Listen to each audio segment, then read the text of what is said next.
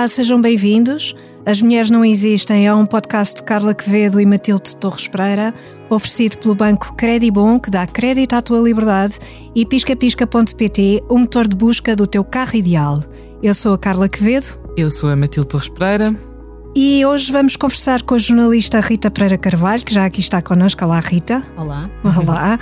Uh, obrigada por teres aceitado o nosso convite. Uh, a Rita Pereira Carvalho é autora de um ensaio publicado recentemente pela Fundação Francisco Manuel dos Santos, cujo título vai aqui um pouco ao encontro Uh, do tema fundamental deste podcast, que é a invisibilidade das mulheres na sociedade, invisibilidade em todos os seus, uh, com todos os seus aspectos.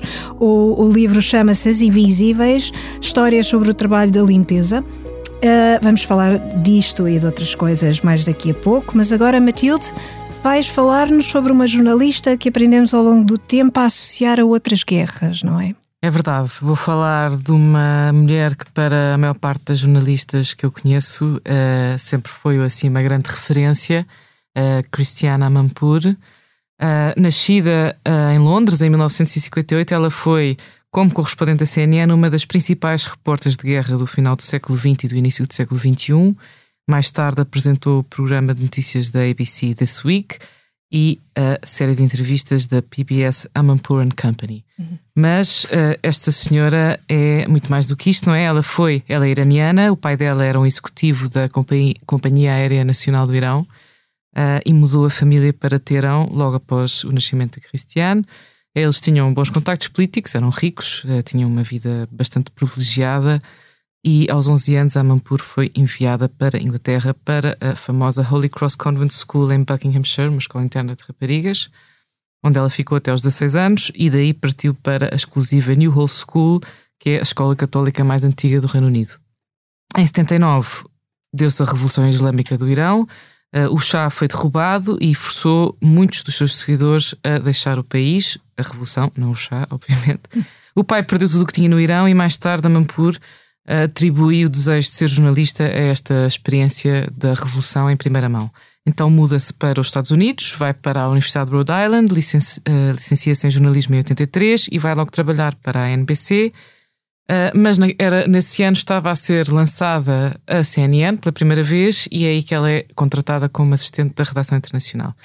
Em 89 teve assim o seu big break quando foi promovida a um cargo em Frankfurt, na Alemanha Ocidental, e chegou lá mesmo a tempo de apanhar a queda do muro de Berlim uhum. uh, e, e, todos os movimentos para a democracia que estavam a varrer a Europa de Leste rapidamente tornou-se repórter no terreno da CNN, mas foi depois, em 90 e 91, durante a Guerra do Golfo Pérsico, que se tornou assim um rosto familiar conhecido na casa das pessoas, quando co cobriu o conflito desde a invasão iraquiana do Kuwait até o eventual triunfo da, da, da hum, coligação liderada pelos Estados Unidos.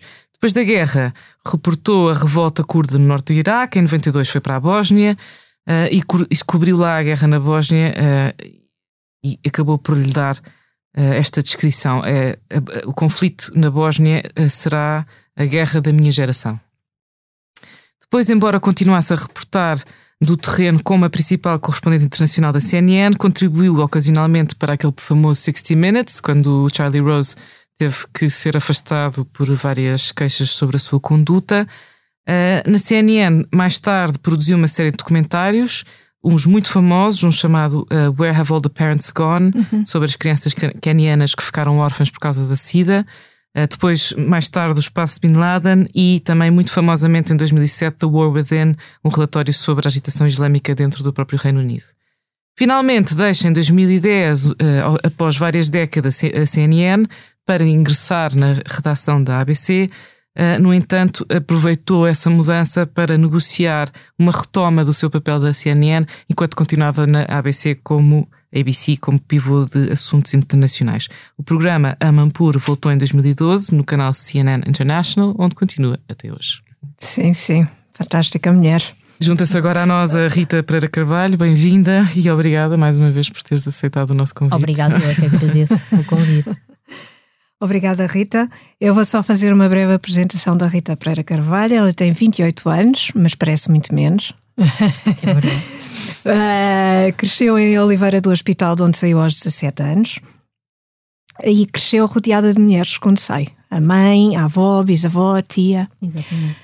Uh, chegou a Lisboa para estudar uh, estudos portugueses, fez o mestrado em ensino de português, mas nunca exerceu, até que decidiu experimentar o jornalismo. E em 2018 entrou no I, no jornal I e no Sol, depois esteve na revista Sábado e agora finalmente escreve no Observador. Uh, os temas do trabalho, igualdade de género e habitação são aqueles que mais lhe interessam e se pudesse só escrevia reportagens, não é? Mas é complicado em Portugal só escrever reportagens. Exatamente. Demora tempo e custa dinheiro. Sim, sim. E com a publicação do livro, decidiu fazer um curso de cinema documental e está a realizar ou a criar uma curta-metragem que mostra a vida destas mulheres à semelhança daquilo que é contado no livro de que falei inicialmente, que se, que se chama as Invisíveis, as histórias das mulheres uh, da limpeza. Não exatamente das empregadas domésticas, mas das mulheres que fazem limpezas em escritórios durante a noite. Enquanto estamos a dormir, há uma série de gente que está a trabalhar arduamente. Uh, enfim, a, a, a preparar o, o, local de trabalho de muitas pessoas. Uh, mas pelo que percebo, e vamos, vamos começar um bocadinho pelo teu percurso, Uh, o que tu gostas de fazer claramente é ler e escrever. Tens uma tendência, tens uma base muito forte de influência feminina na tua vida. Isto era inevitável que escrevesses sobre mulheres? Eu acho que sim. Hum. Uh, sempre, sempre procurei uh, olhar, sobretudo, para o trabalho das mulheres e, e perceber, de facto, uh, qual era, de facto, o papel das mulheres no trabalho. E, e, desde cedo comecei a perceber, tanto em casa como no, nos locais de trabalho, que, obviamente, isto é uma questão cultural, uh, as mulheres continuam uh, em casa a fazer todo o trabalho e, e, nos locais de trabalho muitas vezes continuam à margem. Uh, porque Olha. desempenham certas funções e são funções muito são funções muito específicas, não é? Sim. Isso é muito claro no teu livro. Sim, exatamente. Uhum no, no meu livro, a uh, maior parte das protagonistas uh, são, são mulheres que uh, tratam dos filhos sozinhas, uhum. são famílias monoparentais Exatamente. e, portanto, elas têm de trabalhar e garantir que os filhos têm aquilo que precisam e, e, por isso é que acordam às três, às quatro da manhã para, para começar a, a trabalhar. Exatamente, exatamente. Uh, o, que é que, o que é que, ainda, ainda sobre o teu percurso, e, e, já lá vamos ao livro, o que, é que, o que é que foi mais complicado para ti, como rapariga com 17 anos, muito jovem, passares de um sítio uh, familiar, um sítio em que toda a gente provavelmente se conhecia, para uma cidade em que ninguém liga a ninguém, como é, como é o, o caso de Lisboa. Isto diziam-me muitos, muitos colegas meus da faculdade, ah, isto Lisboa é muito diferente. Os, os que vinham fora de Lisboa? É, é um processo, uhum. uh, porque no início é muito estranho, mas depois uh, acaba por ser ótimo, porque temos outras oportunidades, obviamente, e, e porque, uh, no meu caso, acho que tive a oportunidade de ver as coisas de forma diferente. Uhum. saí do, do conforto uhum. e, e vim para um sítio onde estava sozinha Uh, e portanto tive de aprender a desenrascar-me e, e, é, e é curioso porque também encontrei muitas mulheres que se desenrascam todos os dias. É, exatamente, exatamente. Uh, o, teu, o teu livro começa assim com um tom desencantado. Aliás, tem, tem um, uma frase do Kafka que tu uh, citas que, que tem a ver com. Uh, Uh, quando um homem, um homem uh, vê, que não tem possibilidade de comer uma maçã vê a maçã como, como se estivesse a mesa, como, uhum. se, como se estivesse à, à, borda da mesa e vê a maçã. Mas aquele que é uh, que tem capacidade de, de, de comprar a maçã Sim. e de ter a maçã pode pegar nela e dá-la, seja a quem for, ou comê-la diretamente. Uhum. O que são pontos de vista completamente diferentes e vão muito ao encontro daquilo que tu dizes inicialmente, que é o ponto de partida das pessoas Sim. É diferente. Nós não temos todas as mesmas oportunidades. Mais do que não termos as mesmas oportunidades, partimos de pontos diferentes. Uhum. É diferente partir de uma família que tem estruturada, que tem, eh, enfim, possibilidade de dar aos seus filhos uma vida com escolaridade, etc, etc, e outra que não, que não tem essa possibilidade, ou, ou pessoas que têm de emigrar, ou pessoas que, que têm de fugir à guerra, ou enfim, muitos, muitos casos.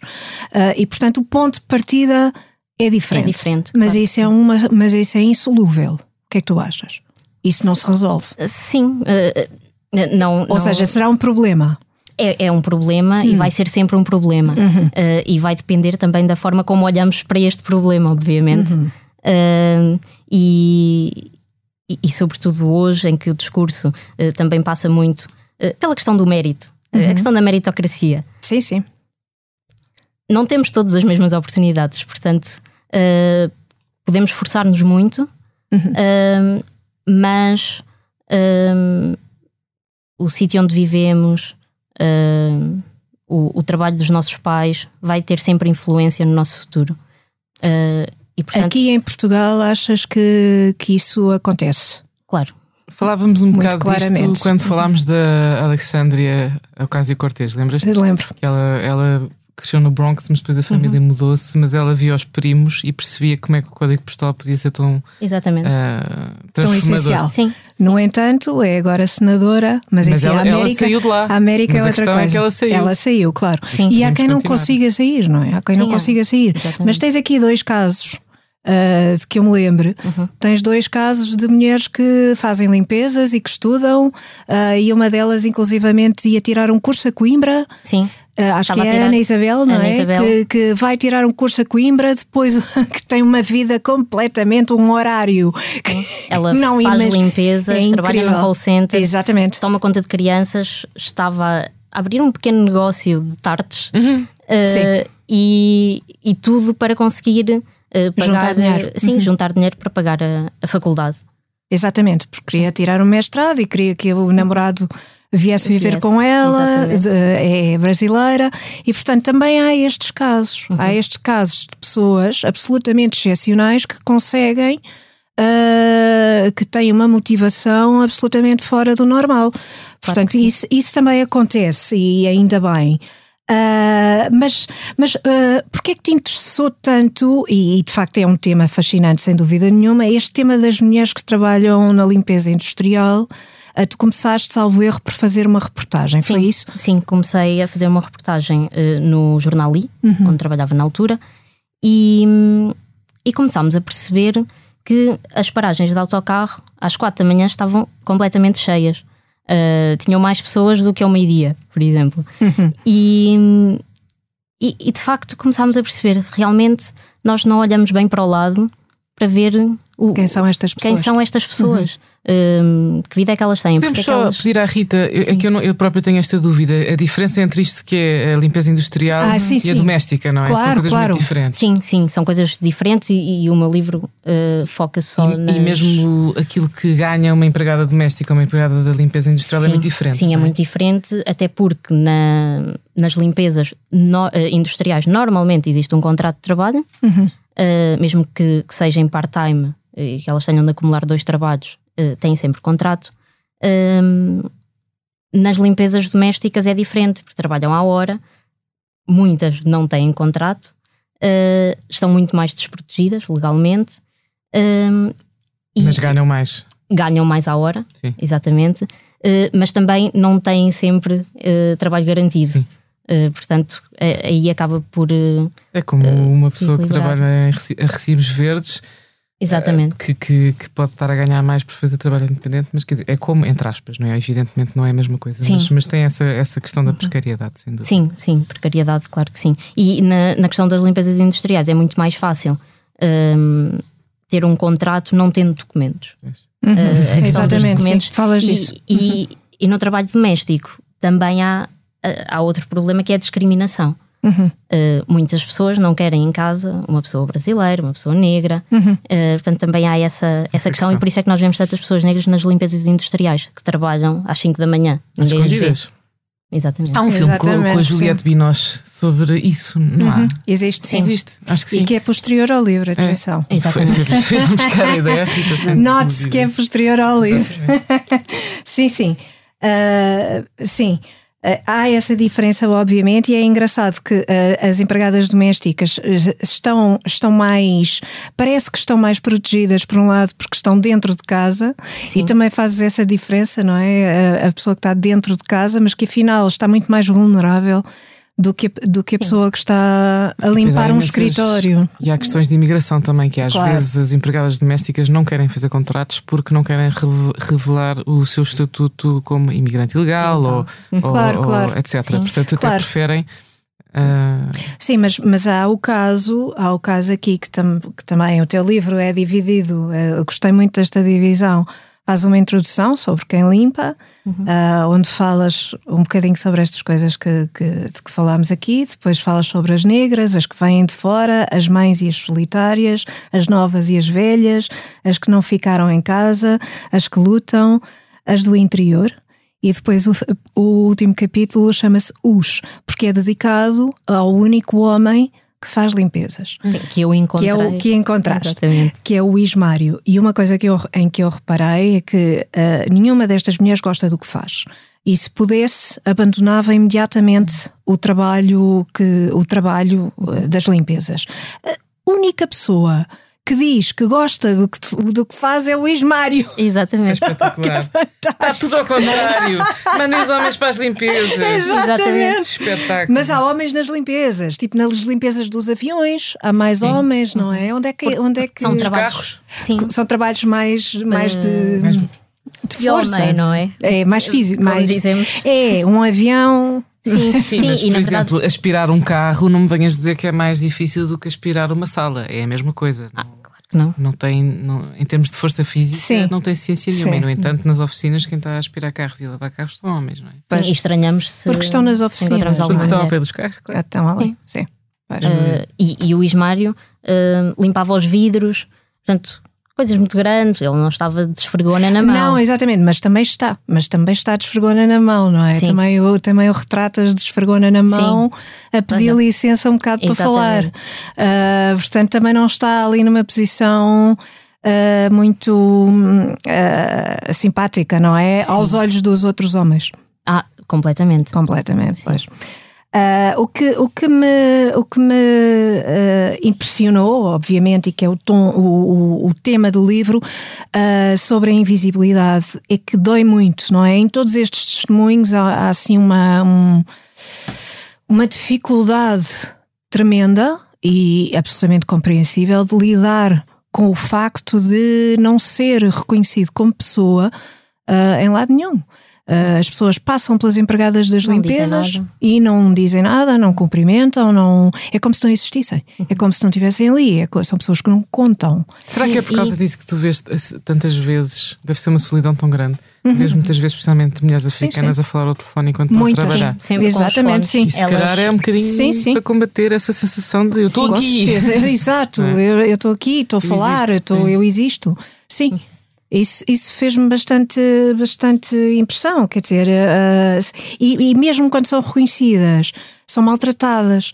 Ah, como é o caso, por exemplo, da, da, da Elisângela, não é? Que é cabo-verdiana, da Carol, que é brasileira, mesmo, mesmo a Ana Isabel, que, tem, que é uma rapariga que tem estudos suficientes para compreender, tem uma sensibilidade para compreender o que é que é isto de, ah, de alguém passar por ela e, e fazer de conta que não a vê. Sim, sim, e, e há, há esse esforço também de, de manter estas pessoas invisíveis. Um, e há, há uma história que não, não está no livro, uh, mas eu uma vez estava nu- numa redação que tem uma televisão e estava a entrar para a redação e, e vi uma, uma mulher à porta e ela não entrava.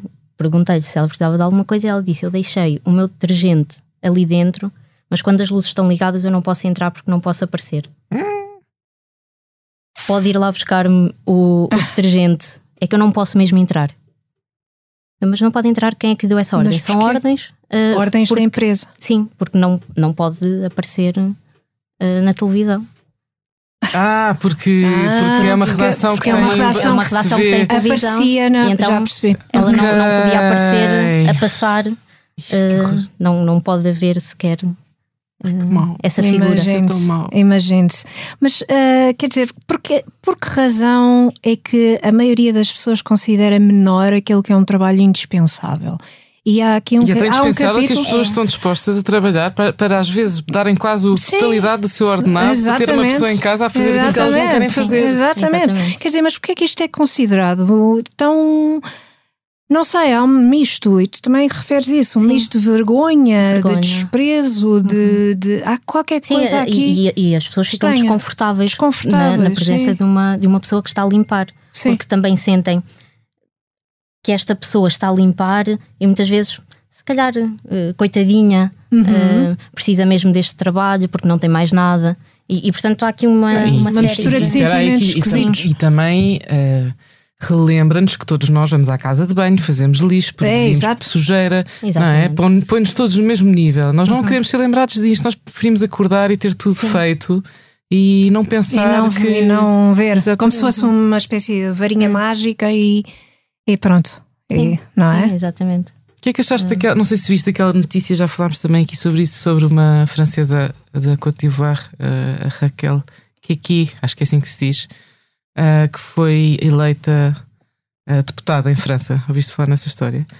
Uh, sim, uh, que era empregada de, de, limpeza e conseguir ser eleita, e na verdade ela até concorreu, mas era só para, para fazer número. No, era no para fazer número, e, mas, mas uh, ao mesmo tempo ela tinha sido líder sindical daquele mega revolta sim, das empregadas do, do Hotel Ibis. Do Ibis, sim.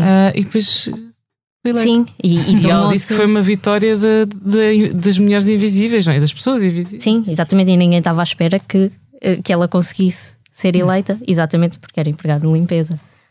É estranho, porque também é uma coisa um é bocado da cultura, talvez nossa latina, esta coisa de achar que isso é, que isso é menor. menor. Uhum. Porque tu vês nos Estados Unidos. Uh, há, há muitas raparigas, e, e, não só, que trabalham em limpezas, etc., para pagar claro. os estudos sim, e claro. não têm vergonha disso. Claro. Faz, parte. Faz parte. Há ali uma altura da vida que, sim, sim, sim. que é preciso. Ou, uh, Sim, como aqui trabalhamos em call center ou tomamos conta tomamos de crianças, conta de, mais. Tomar conta de crianças é menos, é menos, mal visto, sim. Um, mas, sim. mas uh, fazer limpezas, acho que nem, nem faz parte da, das opções da maior parte das pessoas para, para juntar dinheiro. E que reações é que tiveste ao, ao livro? Uh, muitas empregadas de limpeza vieram falar comigo depois disto. Que bom, que interessante. Uh, porque, porque sentiram que de facto alguém estava a contar as histórias delas uhum. e, e, sentiram também que podiam mudar a forma como, como são vistas. Uhum. Uh, e isso foi, foi muito interessante. Portanto, acho que é a parte, a melhor parte deste livro. Sim. É que estas trabalhadoras leram o livro. Exato. E, e portanto perceberam que de facto são importantes e, e existem. E, existem, exatamente. Claro. claro. Uh, e este trabalho tornou-se particularmente relevante durante a pandemia, porque obviamente as coisas tinham de ser limpas, higienizadas, desinfetadas em todo o lado, mas quando batemos palmas aos profissionais de saúde, esquecemos-nos das, empre das empregadas que andavam ali muitas vezes só de máscara e sem os fatos, não é? Se bem que depois lá usavam os fatos sim, e tudo sim, isso, sim, e havia todo um, todo um cuidado e tudo isso, mas também não estiveram na linha da frente da vacinação, não, for, não foram logo vacinadas. foram Portanto, há, há assim uma. Nem aí, quer dizer, nem aí a ideia, a ideia de haver pessoas que não contam uh, ficou mais à vista do que nunca. Durante, a, claro. durante a pandemia. Aliás, a pandemia trouxe, trouxe ao de cima uma série de de coisas que já, já cá estavam, não é? Sim, se bem que, que essa, essa questão é das empregadas de limpeza passou completamente ao lado. Ao lado, é? ao lado. tu até, é até falas de uma notícia, uh, uh, falas numa, se bem me lembro, que em Barcelona bateram, bateram uhum. palmas às, às, empregadas, empregadas dos hospitais, Sim. às empregadas de limpeza, uhum. e isso foi notícia em Portugal. Exatamente. Foi notícia em todo lado. Que é extraordinário. houve um fenómeno engraçado cá que foi as pessoas que tinham segundas casas mantiveram as empregadas a trabalharem porque estavam nas casas sozinhas, portanto não foi preciso despedir e as pessoas continuaram a trabalhar uhum. uh, e foi uma maneira de, de, essas pessoas terem alguma proteção. Mas isso são as pessoas que têm segundas casas, porque as pessoas que Mas eu achei, quer dizer, houve imensos sketches sobre isto e eu fartei-me de Mas rir, elas não, é? não pararam de trabalhar, estas mulheres não, pararam de trabalhar. Houve aquelas tias que não faziam uma máquina de lavar a roupa há 10 ou 20 anos, Tiveram. ouvia essas conversas na praia, tipo. Ai, estou exausta porque eu acho que nunca trabalhei tanto na vida, já nem sei ligar o ferro. E, gente- e- e, de facto, eu gosto de pensar ah, que quando elas voltaram, que olhavam, olharam de outra maneira para, para as pessoas Pois que trabalhavam talvez em casa seja uma delas. oportunidade. Não Porque sei, muita gente acho não isso se- otimista. Não sei, eu ainda tenho idade para ser otimista. ainda tens idade, ainda tens. Não, eu já sou uma pessoa sábia. Há uma coisa: o teu livro tem momentos claramente cinematográficos, a começar logo pe- pela, pela imagem ah, dos transportes públicos cheios, não é? Sempre muito cheios, de, de- uma série de mulheres que de, de repente desemboca numa rotunda do Marquês de Pombal. Marquês. Totalmente vazia, às escuras, não há ninguém e de repente chegam estes autocarros. Portanto, é muito cinematográfico. Eu estou a ver, eu vi muitas vezes cenas, vias, visualizei-as, ah, muitas vezes enquanto estava a ler o teu livro. E, portanto, é óbvio que vais fazer e estás a fazer já qualquer coisa com isso. Sim. E quando é que estreia? Como é que, como é que isso está a correr? Ainda está numa fase muito inicial, Aham. hum, uh, porque acho que tenho mais jeito para escrever do que para o cinema documental, mas achei que, que fazia mesmo muito sentido Sim, isto é um transformar isto claro. uh, em imagens. Sim, sim. Uh, porque em imagens acho que fica ótimo Fica, uh, e- sem dúvida. e, e de facto dá, dá mesmo para ter a, a percepção de que começam a trabalhar durante a noite e chegam a casa à noite. Sim, sim. E portanto, esta, esta questão de imagem, e, e espero que consiga fazer alguma coisa. Ah, e Eu acho que é um aconteceu- documentário total este livro. Sim, completamente. Podes pedir à tua colega Catarina Santos para te ajudar, que ela de certeza que gostar de trabalhar Exatamente. contigo. Exatamente. Exatamente. Sim, sim. Sim. Mas É. há, eh, eh, voltando à história da pa- pandemia, de facto, hum, havia outra, outra. Isso das imagens, estás a dizer, Carla, é tão verdade. eh, apanhar um transporte público nessa altura em que ninguém estava a andar de autocarro. Se fosse Essa é outra se experiência. se olhasses para os interiores do metro ou do autocarro, as únicas pessoas que lá estavam Claro. eram trabalhadores domésticos. Claro, Sim. claro, houve pessoas que nunca pararam. Claro houve pessoas que nunca pararam durante a pandemia. Enquanto estávamos em casa, havia muita gente a trabalhar fora de casa, que não podia fazer teletrabalho, como é sim. evidente, porque a natureza do seu, do seu trabalho, das, su- das suas tarefas, não, Não não, é, permite, não claro. o permite. Até as trabalhadoras é um da limpeza da Assembleia da República, Claro. elas estavam lá todos. A começar, a começar por isso. Ah, E mesmo assim não foram privilegiadas durante a vacinação. Não. Nem sequer aí as viram, não é? Não, não, nem sequer foram. O que é, uma o que é uh, pois, é sem dúvida uma perplexidade grande, porque nem, nem sequer nesse momento. eh, Eu acho que a pandemia, pessoalmente, a pandemia para mim foi. uh, Para esquecer. para esquecer, acho que é um dos piores momentos da história da humanidade, sem dúvida nenhuma. Uh, não por, uh, às vezes por razões uh, económicas, tanto, embora tenha sido caótico para muita gente, mas por causa destas coisas. Porque acho que nos tornámos piores ou revelámos, tal como somos, que não, não somos grandes pessoas. Sim, no início ainda tive alguma esperança que algumas coisas mudassem, mas pois não, mas é fácil bater, com, bater palmas à janela e não sei o quê. Mas mesmo assim, só alguns. Exatamente. Exato. Não, não Olha, eu não sei se não sei se vocês assistiram à entrevista do Papa, ao Papa Francisco ah, de Maria João Vilés, mas eu, eu recomendo muito. ah, para já, Francisco é um homem que gosta de mulheres e eu acho que isto vê-se muito bem ah, no modo como fala, como se relaciona com as mulheres que falam com ele, que se dirigem a ele. Ele gosta da companhia de mulheres, gosta da coisa feminina ah, e, e mais uma vez mostrou aqui ah, nesta entrevista e, e também ao falar do ato de justiça, que um ato de justiça, e foi assim que disse, ah, que consiste em contratar mulheres laicas, não precisam de ser, não precisam de ser freiras, ah, para a administração do Vaticano. Portanto, eram só homens e ho- hoje em dia há mais mulheres. Uh, segundo o que disse o Papa Francisco, era uma tendência já de há 20 ou 30 anos, mas pronto, esta é sempre uma coisa mais simpática para dizer que não é uma coisa dele, mas é uma coisa dele, obviamente. Uh, e Maria João Vilés disse várias vezes que o Papa estava a homenagear as mulheres, e eu não creio que, que seja disso que se trata. Eu acho que o Papa mo mostra pura e simplesmente respeito pelas mulheres. Respeito, que é uma, Sim, que é uma e- palavra que tu utilizas também no teu livro. Sim, e a Sim. necessidade de facto de, de dar oportunidade às mulheres para fazer o mesmo que Não haver homens. argumento. Exatamente. não haver argumento nenhum. Ah, mas o que, o que me, me, me chamou realmente a atenção na- neste- nesta, nesta entrevista e, sobretudo, nesta parte em que fala sobre as mulheres. ah, é que o Papa disse, além do mais, que as mulheres resolvem os assuntos de uma forma diferente e que lidam com eles como as mães. Ou seja, diplomaticamente, resolvendo as situações de uma forma com, com algum cuidado, etc. E empregou uma, uma expressão que foi a palavra, utilizou a palavra maternalidade, que empregou como sendo diferenciadora entre homens e mulheres.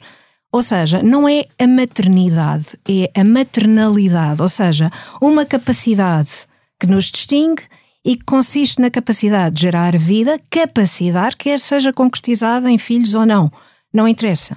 Ah, ou seja, o Papa aponta para a ideia que a nossa diferença substancial se encontra naquilo que é uma potencialidade. Ah, e de novo, quer se materialize ou não. E portanto, o potencial revela-se num modo diferente de agir. E eu achei, achei isto extraordinário. Acho que, acho que é de facto um Papa diferente, este, este argentino jesuíta.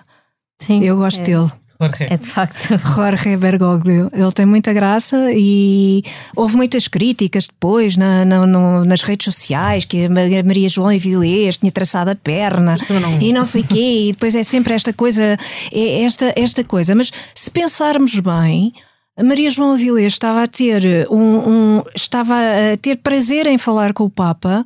Porque o vê como um homem, vê-o sobretudo como Claro, um homem. claro, vai lá tu e faz melhor, não é? Quer está- dizer, não, está, está numa atitude natural. Eu acho que Isso é aquele traçado de perna. Logo este Papa é que está nas mérito do tintas Papa, para essas é mérito do formalidades, Papa, claro. Sim, é mérito dele. Portanto, Sim. ele não, não tem, não tem essas, essas questões e, e achei, achei muito, muito engraçado ah, também esse aspecto. Ah, claro que as pessoas depois focam-se nessas coisas, enfim, menores, tenho pena, mas foi uma entrevista muito interessante e muitos parabéns à Maria João Vilês.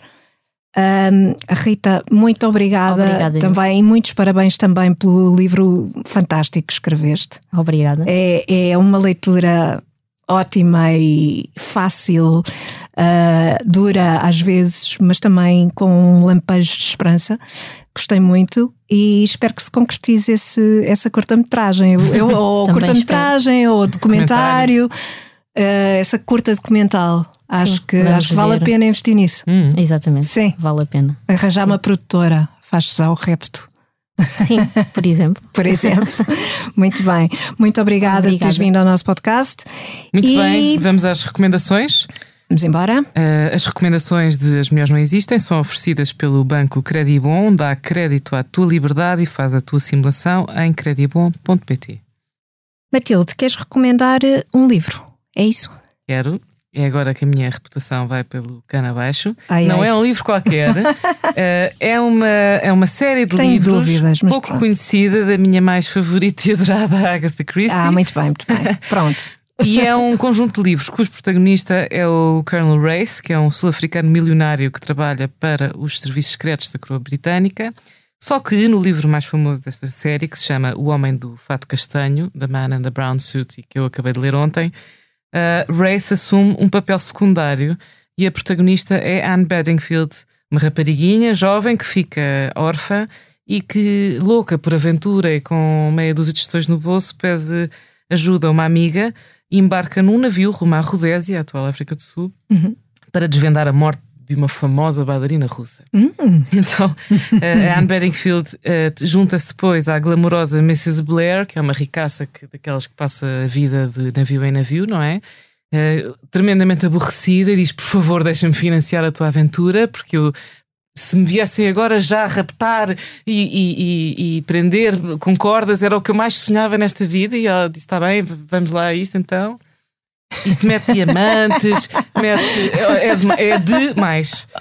Ah, e depois, como é que ela consegue, ahm, no fundo, a desculpa para ela fazer isto é ela ter um, uma espécie de um encontro imediato de terceiro grau com o editor de um jornal que se chama The Daily Budget, um tabloide da Fleet Street.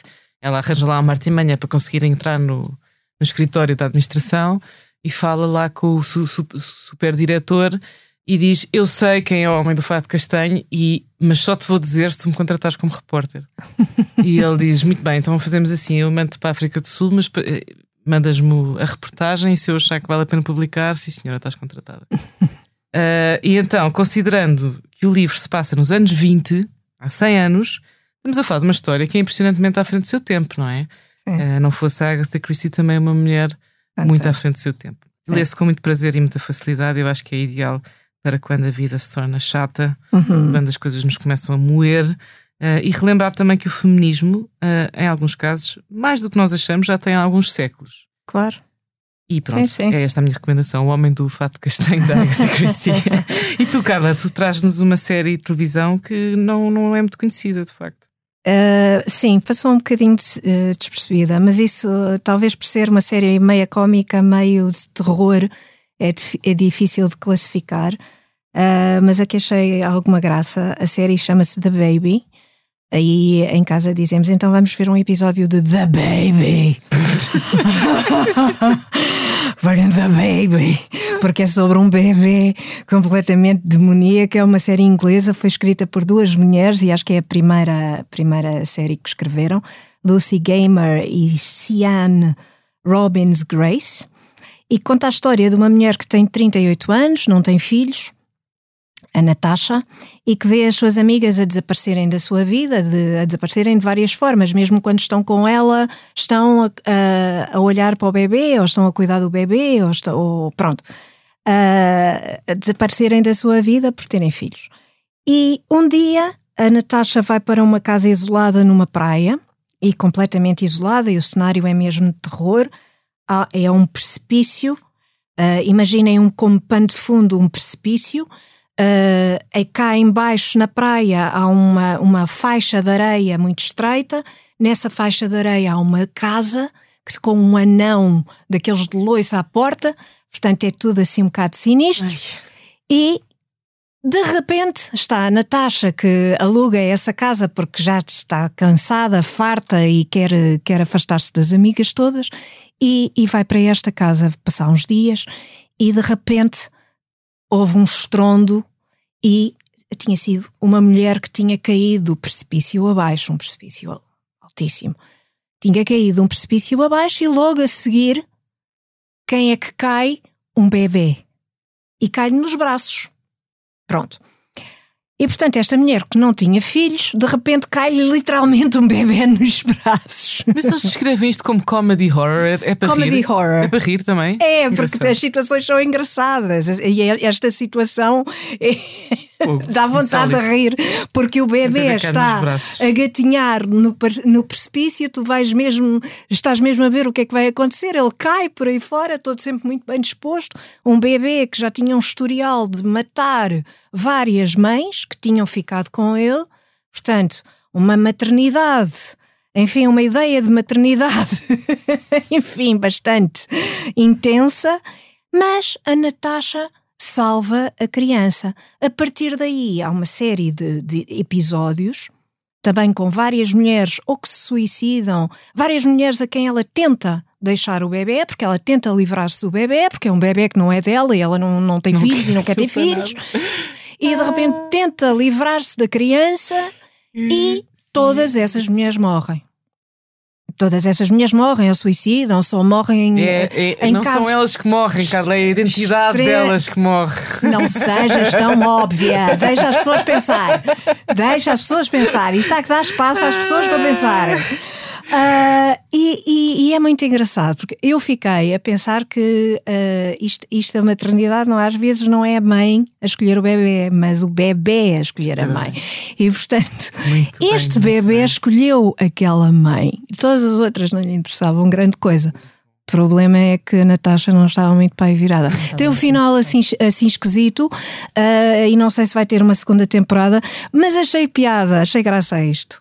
Portanto, se quiserem ver, Achei, achei engraçado. Hum. E agradecemos mais uma vez, agora pela terceira vez, Rita. Agradecemos Obrigada. teres aceitado o nosso convite. Muito obrigada. A Rita Pereira Carvalho, que esteve aqui conosco. Uh, obviamente que recomendamos o seu livro As Invisíveis, que foi publicado pela uh, Fundação Francisco Manuel dos Santos. Tem o subtítulo Histórias sobre o Trabalho da Limpeza. As Mulheres Não Existem é um podcast de Carla Quevedo e Matilde Torres Pereira, com o patrocínio do Banco Credibon e de piscapisca.pt. Pode ouvir e seguir os episódios em expresso.pt e nas plataformas habituais. Até ao próximo As Mulheres Não Existem, um podcast sobre mulheres para ouvintes de todos os géneros.